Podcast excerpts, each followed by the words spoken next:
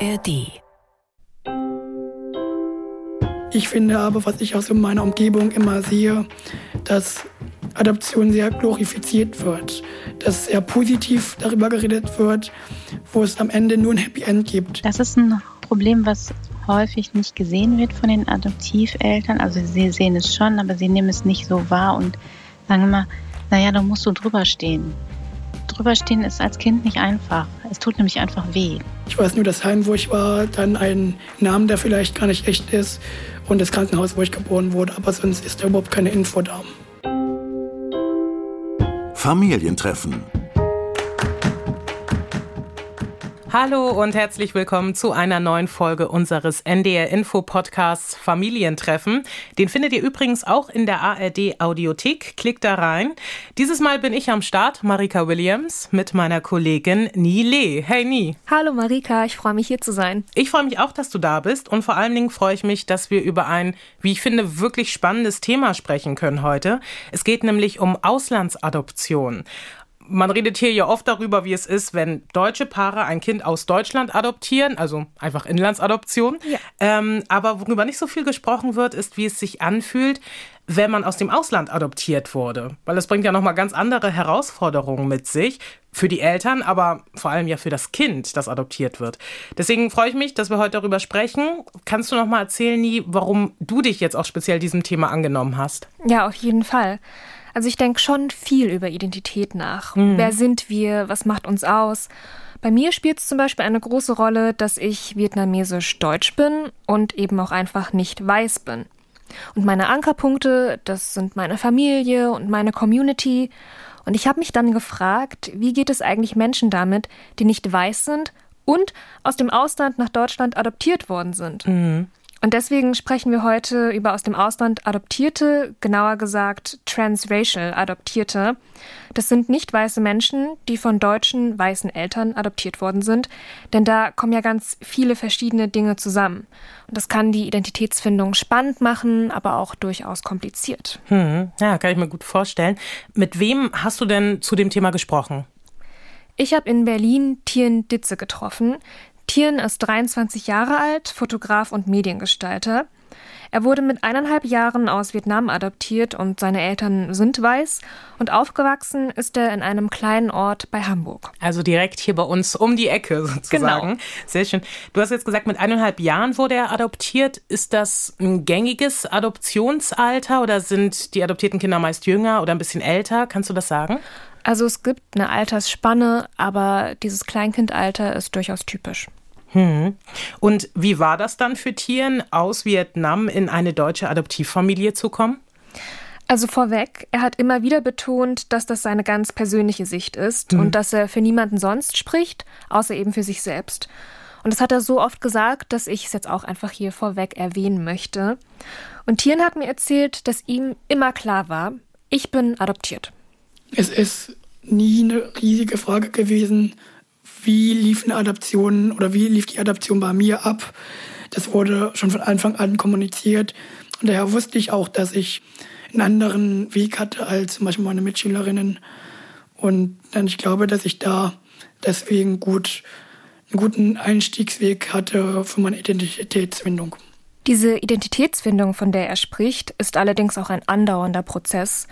Und übrigens, äh, ihr habt ja Tiens Stimme gerade gehört, die hat einfach einen rauen Klang. Viele Fragen, die keine Antworten hatten über Identität, über Familie, über meine Herkunft generell, über mein Aussehen.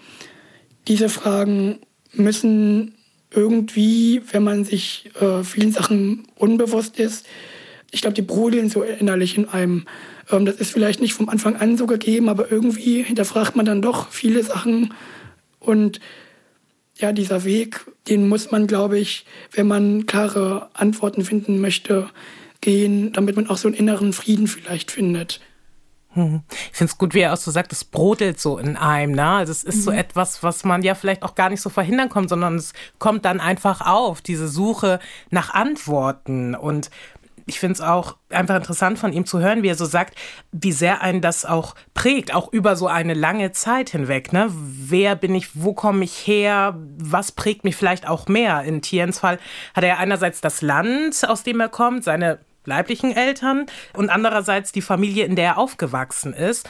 Und ja, da ist man, glaube ich, immer auch ein bisschen in so einem Hin und Her, ne? Oder auch in so einem Zwiespalt. Und eben dann auch zu erkennen oder vielleicht auch ja anzuerkennen, dass man nicht auf jede Frage eine Antwort findet, das erfordert ja auch ganz viel Stärke so, ne? Auf jeden Fall. Also ich finde auch, dass Tieren da einfach sehr mutig ist, weil diese Fragen, die er sich stellt, die betreffen ja eigentlich sein ganzes Leben und das ist nicht einfach nur ein Abschnitt, sondern das brodelt in einem die mhm. ganze Zeit, also genau wie du gerade gesagt hast. Ja.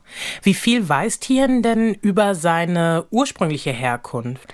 Also da ist gar nicht so viel bekannt und mhm. das führt natürlich auch dazu, dass dann da ganz große Fragen zustande kommen. So die Hauptfrage ist natürlich, wer sind meine leiblichen Eltern? Ich habe von meinen leiblichen Eltern überhaupt keine Infos. Ich habe nur einen Namen von meiner Mutter, wo damals gesagt wurde, man ist sich nicht sicher, ob das auch der echte Name ist. In den Unterlagen ist so gesagt nichts dazu zu finden.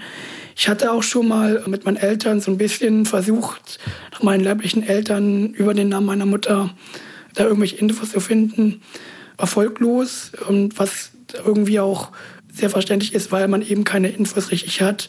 Ich weiß nur, das Heim, wo ich war, dann einen Namen, der vielleicht gar nicht echt ist und das Krankenhaus, wo ich geboren wurde, aber sonst ist da überhaupt keine Info da. Als wir darüber gesprochen haben, hat Tien erzählt, bei dieser Suche kann Angst auch immer eine Rolle spielen etwa die Angst, enttäuscht zu werden. Wenn man zum Beispiel eine Antwort bekommt, die einem in Anführungszeichen nicht so gefällt, dann weiß ich nicht, wie ich darauf reagiere. Oder wenn ich zum Beispiel meine leiblichen Eltern finde, man stellt sich das natürlich immer so vor, so im Anführungszeichen, im Fernsehen sieht man das ja immer überdramatisch, aber es kann natürlich auch relativ stumpf sein, relativ neutral. Und da ist so die Angst, ja, werde ich selber einen guten Weg finden, um damit umgehen zu können, wenn das Ergebnis nicht das ist, was ich mir vorstelle. So die Vorstellungen sind natürlich positiv, ähm, dass ich klare Antworten bekomme, vielleicht Gründe, warum ich weggegeben wurde, die ich verstehen kann.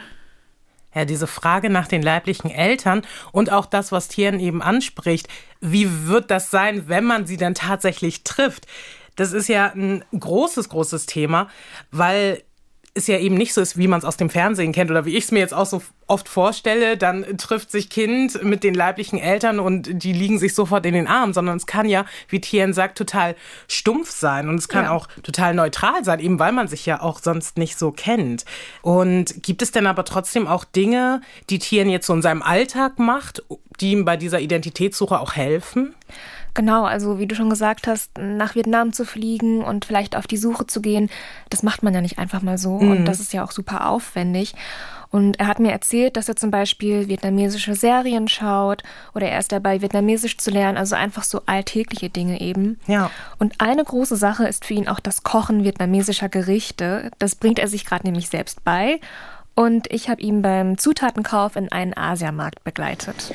Ähm, wir sind gerade im Asiamarkt hier bin ich häufiger einkaufen, vor allem wenn es um Identitätssuche geht. Und ich koche ja auch gerne und bringe mir selber gerne vietnamesische Rezepte bei.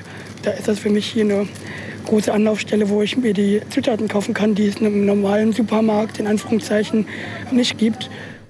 Essen finde ich persönlich ja auch eine super Möglichkeit, sich einer Kultur zu nähern. Mhm. Also wenn bei uns zu Hause auch Ganache gekocht wurde, dann hat das für mich auch gleich so eine Verbindung zu Ghana, wo ich ja geboren bin, hergestellt. Oder wenn auch Ganache Musik bei uns zu Hause lief, da merkt man gleich, da ist so eine Connection da.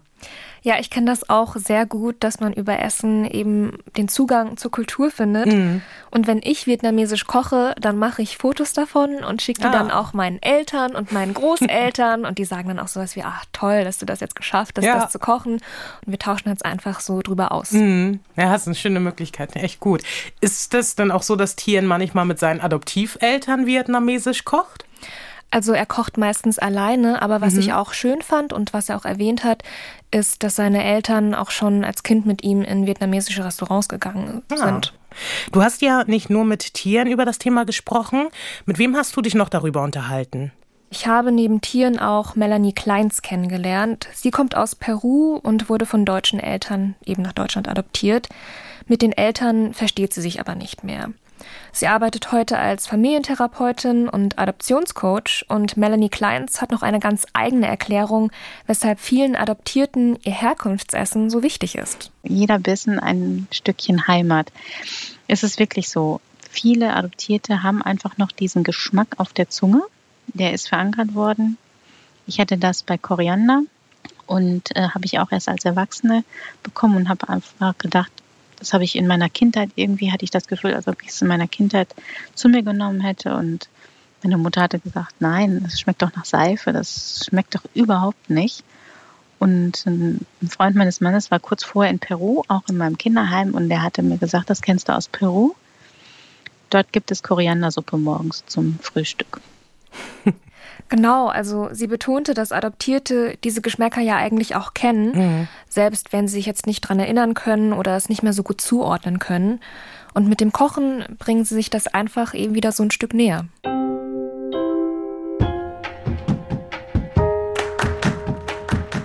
Wir sprechen heute konkret über transracial Auslandsadoption. Es geht also um Menschen, die von Eltern einer anderen Ethnie aus dem Ausland adoptiert worden sind. Und das bringt nochmal ganz andere Herausforderungen mit sich, oder? Bei den meisten Auslandsadoptionen ist es oft so, dass weiße Paare aus westlichen Ländern einen Kinderwunsch hatten. Und das waren auch oft Eltern oder Paare, die in Deutschland schon zu alt waren, um mhm. zu adoptieren. Also da gab es auch diese Grenze, ich glaube, ab 40 Jahren darf man dann nicht mehr adoptieren. Aber es war eben laxer mit mhm. den Adoptionen aus dem Ausland. Und deshalb haben dann besonders ja, ältere Paare dann Kinder aus dem Ausland adoptiert. Mhm. Und das sind eben oftmals nicht weiße Kinder aus ärmeren Ländern gewesen. Ja, die eben auch anders aussehen. Ne? Also wo ganz offensichtlich ist, dass das jetzt nicht eben das leibliche Kind ist, sondern dass es eben ein Kind ist, das von woanders herkommt. Ja, genau. Also die Kinder sehen dann natürlich nicht aus wie die Eltern. Mhm. Und genauso ist es auch bei Melanie Kleins, die aus Peru kommt. Allein, dass wir anders aussehen, wir Auslandsadoptierten, haben wir nie, also man orientiert sich ja immer an der Mutter oder an dem Vater. Und ich sag mal so, wir können das nicht. Also ich habe eine blonde Mutter gehabt. Ich konnte mich nie daran orientieren, wie sie, dass ich mal aussehen würde wie sie oder eben ihr ähnlich sehen würde. Ich habe nicht die Figur meiner Mutter, ich habe nicht die Haare meiner Mutter und ich habe auch schon gar nicht die Hautfarbe meiner Mutter. Und wenn weiße Eltern nicht weiße Kinder adoptieren, ja, dann sehen die Kinder eben nicht nur anders aus, sie machen doch auch ganz andere Erfahrungen als ihre Eltern. Rassismuserfahrungen nämlich. Es kann aber sein, dass die Adoptiveltern dieses Thema nicht so richtig angehen. Das ist ein Problem, was häufig nicht gesehen wird von den Adoptiveltern. Also sie sehen es schon, aber sie nehmen es nicht so wahr und sagen immer, naja, da musst du drüber stehen. Drüber stehen ist als Kind nicht einfach. Es tut nämlich einfach weh. Ein wichtiger Aspekt, den Melanie da auch nochmal anspricht. Und ich kann ihn deshalb so ein bisschen nachempfinden oder denke zumindest, dass ich es ein bisschen nachempfinden kann auch. Ich habe nämlich letztens äh, eine Serie gesehen. This Is Us heißt die. Kann ich übrigens sehr empfehlen, falls jemand noch eine Serie sucht, die er bingen möchte oder sie. Die Serie könnt ihr euch angucken. Und da geht es nämlich auch um genau diesen Konflikt. Da wird ein schwarzer Junge von weißen Eltern adoptiert, die trotz aller Liebe, die sie für ihr Kind haben und aller Fürsorge, am, gerade in der Anfangszeit nicht richtig realisieren, womit er durch diese Adoption eben auch zu kämpfen hat. Nämlich diese Rassismuserfahrungen, die er macht, dass er eben anders aussieht als seine Eltern und dass die Leute immer fragen, hä, sind das wirklich deine Eltern? Weil du siehst ja gar nicht so aus. Und das versucht er natürlich denen auch irgendwie deutlich zu machen, aber die können das einfach nicht so nachvollziehen wie er so. Und das ist halt ein ja, ganz wichtiger Aspekt, den eben, denke ich, viele Menschen wie Melanie eben auch durchleben müssen, auch in der Zeit. Ne? Genau, also Melanie hatte Erfahrungen gemacht und eben auch Tieren. Mhm. Der hat sich nämlich auch dazu geäußert, wie seine Familie mit Rassismus umgegangen ist. Das Thema Rassismus war in meiner Familie leider nie ein Thema. Ähm, ich bin gerade so ein bisschen bei, das meinen Eltern so stückweise ein bisschen näher zu bringen. Über Instagram, da sehen sie ein bisschen oder auch mal ein Gespräch mit meinen Eltern oder wenn sie irgendwas sagen, was nicht okay ist da so den Weg zu gehen. Daher hätte ich mir gewünscht, dass das vielleicht früher gekommen wäre, auch aus Eigeninitiative von meinen Eltern. Vor allem, weil wenn man transracial adoptiert, ist natürlich, wenn man nach Deutschland kommt, ist natürlich nicht ganz ausgeschlossen, dass die Kinder irgendwann im Laufe des Lebens Rassismus erleben. Vor allem als asiatisch gelesene Person, wo der Rassismus meist sogar noch ein bisschen unsichtbarer ist. Da, dass man mich da vielleicht mehr darauf vorbereitet hätte, dass es Leute gibt, die es eben nicht so gut finden, dass ich in Deutschland wohne oder die rassistische Stereotype haben, mir rassistische Fragen stellen, zu Mikroaggressionen kommen. Noch kurz zur Einordnung. Thieren erwähnte eben, dass Rassismus gegen Asiatinnen, vor allem Südost- und Ostasiatinnen, oft unsichtbar ist. Und da gibt's nämlich folgendes Klischee. Asiatinnen, die seien ja eh super gut integriert und deshalb können die ja gar keinen Rassismus erleben. Mhm. Das ist natürlich totaler Quatsch. Ja. Aber deshalb wäre es umso wichtiger gewesen, dass er da sozusagen von seinen Eltern gewarnt wird. Mhm. Konnten Tieren aber auch Melanie denn mit ihren Eltern am Ende eine Lösung finden, auch was das Thema Rassismuserfahrung beispielsweise angeht? Oder war das nicht so gut möglich? Ich weiß, du hast vorhin ja schon angerissen, dass Melanie nicht mehr so wirklich Kontakt zu ihren Eltern hat, oder? Melanie hat den Kontakt abgebrochen. Wir haben da allerdings nicht weiter über Details gesprochen. Mhm. Sie arbeitet ja als Adoptionscoach und hilft sowohl Adoptiveltern als auch Adoptierten eben auch bei so Themen wie Rassismus und die Sensibilität für Rassismus. Und Tieren, der wird super von seinen Eltern unterstützt. Mittlerweile setzen sie sich ja auch mit Rassismus auseinander, etwa indem sie rassismuskritische Bücher lesen hm. und sich dann gemeinsam darüber austauschen. Und ich glaube auch, dass man es einfach genauso machen muss, denn für nicht weiße Menschen gehört Rassismus in Deutschland eben einfach leider dazu.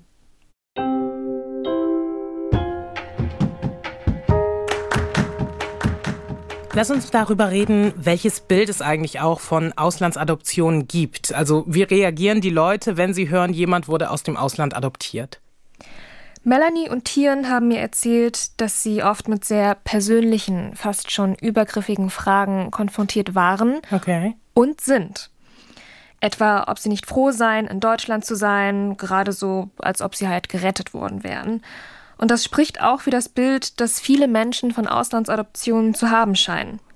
Rettung armer Kinder, die dann vielleicht auch noch ewig dankbar sein sollten. Und genau dazu hatte Melanie auch eine zentrale Kritik. Viele erwachsene Adoptierte erfahren im Erwachsenenalter, wenn sie ihre Herkunftseltern gefunden haben, dass sie auf nicht ganz legalem Weg adoptiert worden sind, dass sie ihren Eltern abgekauft worden sind, dass sie ihren Eltern entrissen worden sind dass den Eltern gesagt wurde, ihre Kinder wären verstorben oder sie mussten Papiere unterschreiben, die sie nicht lesen konnten und dann wurden sie in die westliche Welt adoptiert. Okay, das ist ja schon heftig. Ja. Ich hoffe aber, das sind die Ausnahmefälle, oder? Also natürlich lief und läuft nicht jede Auslandsadoption illegal ab, mhm. aber wir sollten uns schon von diesem Rettergedanken verabschieden. Man muss eben wissen, vor jeder Auslandsadoption gab es einen super starken Kinderwunsch der Eltern. Und um diesen Wunsch zu erfüllen, wurde dann eben ein Kind aus dem Ausland adoptiert. Hm. Da gibt es ja auch bestimmt eine Entwicklung, was die Auslandsadoption angeht. Ähm, du hast es vorhin schon kurz angerissen. In den vergangenen Jahren sind es wahrscheinlich ein bisschen weniger Auslandsadoptionen auch geworden, oder? Ja, genau. Also Auslandsadoptionen sind zurückgegangen. Das liegt zum einen daran, viele Länder haben Adoptionen ins Ausland erschwert eben um so etwas wie eine illegale Adoption zu verhindern. Und darüber hinaus haben sich die Möglichkeiten zur Familiengründung natürlich doll verändert. Also Melanie hatte auch in unserem Gespräch daran erinnert, dass sich zum Beispiel Methoden der künstlichen Befruchtung stark weiterentwickelt haben. Und da gibt es eben jetzt ganz andere Möglichkeiten, um eine Familie zu gründen.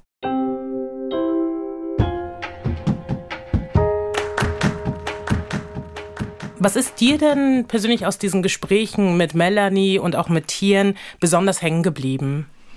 Also ich habe die beiden gefragt, was würdet ihr denn gerne anderen mit auf den Weg geben? Und vor allem anderen Auslandsadoptierten, aber auch denen, die gar nicht vom Thema betroffen sind. Und sie meinten beide, dass sich Auslandsadoptierte nicht selbst unter Druck setzen sollten. Mhm. Also Tieren sagte, dass man sich bei der Identitätssuche auch einfach Zeit lassen sollte und er musste auch für sich selbst erstmal ein gutes Tempo finden. Und Melanie betonte, Auslandsadoptierte sollten sich fragen, will ich die Suche nach meinen Eltern überhaupt antreten? Ja, Brauche ich ja. das und entspricht das überhaupt meinen Bedürfnissen? Hm. Ja, es ist eben kein Muss, ne? Oder? Also man denkt vielleicht, man muss immer irgendwie dann ja den Wurzeln sozusagen auf den Grund gehen, aber es ist, glaube ich, ein echt guter Tipp zu gucken, was brauche ich tatsächlich wirklich in welchem Moment. Ich denke mal, dass auch die meisten unserer HörerInnen weder adoptive Eltern noch Adoptierte sind, sondern Außenstehende, so wie ich ja auch. Was möchten denn Tieren und Melanie uns Außenstehenden auch mitgeben? Also Melanie hatte folgenden Appell an uns Außenstehende. Als Außenstehender sollte man immer wirklich die Perspektive wechseln aus Sicht des Kindes. Deswegen bin ich zum Beispiel auch als Referentin unterwegs und referiere aus Sicht des Kindes, wie es ist, überhaupt adoptiert zu sein. Denn eigentlich steht ja das Wohl des Kindes im Fokus. Ist aber nicht so. Es geht ja wirklich immer dieser dringende Kinderwunsch voraus und die Eltern, die Adoptiveltern sind im Vordergrund. Und auch Tieren wünscht sich einen kritischen Blick auf das Thema, Perspektivwechsel und vor allem aber Sensibilität. Außenstehenden Personen würde ich, von denen würde ich mir wünschen, dass sie mit dem Thema Adoption sehr sensibel umgehen. Es gibt natürlich verschiedene Meinungen zum Thema Adoption von adoptierten Personen. Ich finde aber, was ich in meiner Umgebung immer sehe, dass Adoption sehr glorifiziert wird, dass sehr positiv darüber geredet wird und dass ja, dass ein Märchen so gesagt ist, wo es am Ende nur ein Happy End gibt. Aber dass es zwischen dem Thema Adoption und vielleicht einem Happy End oder vielleicht auch keinem Happy End sehr viele Facetten gibt, das sehen viele nicht. Es gibt sehr viele Traumata, die adoptierte Personen durchleben, vor allem auch transracial adoptierte Personen. Und dass dann da zum Beispiel Fragen über die Adoption sensibler gestellt werden oder vielleicht auch erstmal gar nicht gestellt werden. Ich sehe das immer so, wenn eine Person darüber reden will, dann wird die das auch. Ein differenzierter Blick auf das Thema ist also wichtig. Wobei es natürlich auch schön und ich denke ja auch wünschenswert ist für alle Seiten, wenn es so ein Happy End, äh, wie Tien es angesprochen hat, gibt und wenn so eine Adoption gut verläuft und man ja als Familie einfach gemeinsam versucht, die Herausforderungen, die dann auch äh, kommen, zu anzugehen oder auch zu meistern. Wie sind deine Gedanken nach den Gesprächen, die du geführt hast dazu? Also ich bin auf jeden Fall sehr dankbar, dass Tieren und Melanie da so offen mit mir gesprochen haben, denn es ist einfach ein sehr persönliches Thema. Mhm. Und ich glaube, dass das für uns jetzt auch total bereichernd war, diese Perspektiven mitzubekommen. Ja. Ich habe von beiden viel gelernt und ich habe vor allem auch ganz großen Respekt, weil diese Identitätssuche, die wir alle irgendwie haben, bei den beiden und ich glaube bei allgemeinen Auslandsadoptierten einfach eben noch mal komplexer ist. Mhm. An dieser Stelle würde ich jetzt noch gern auf ein Buch verweisen, mhm. das ich auch im Vorfeld gelesen habe. Und zwar heißt das All You Can Ever Know von der Autorin Nicole Chang. Sie ist koreanisch-amerikanisch und wurde eben auch von weißen Eltern adoptiert. Sie wohnt in den USA und das ist ein sehr eindrucksvolles Buch, was, glaube ich, einfach jeden interessiert, der sich eben äh, zum Thema Familie Gedanken macht. Ja, also für all unsere HörerInnen was. Ja, genau. Ein guter Lesetipp. Jetzt zum Schluss die Infos zu dem Buch sowie auch einen Link zur Facebook-Gruppe Adoptierte aus aller Welt. Das ist die größte Online-Gruppe für Auslandsadoptierte. Findet ihr in den Show Notes zu dieser Folge.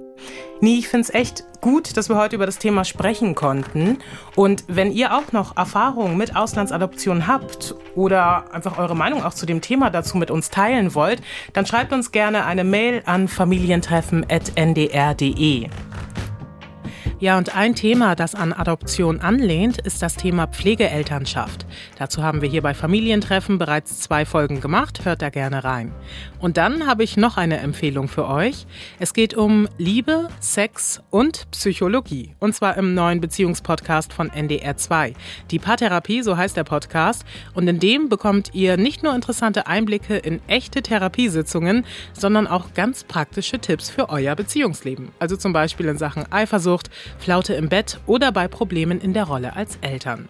Jeden Freitag gibt es eine neue Folge, die Paartherapie. Den Podcast findet ihr auch in der ARD Audiothek.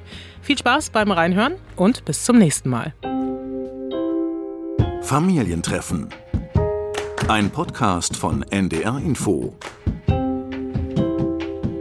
Diesen und alle anderen Podcasts des NDR findest du in der ARD Audiothek jederzeit das Beste hören.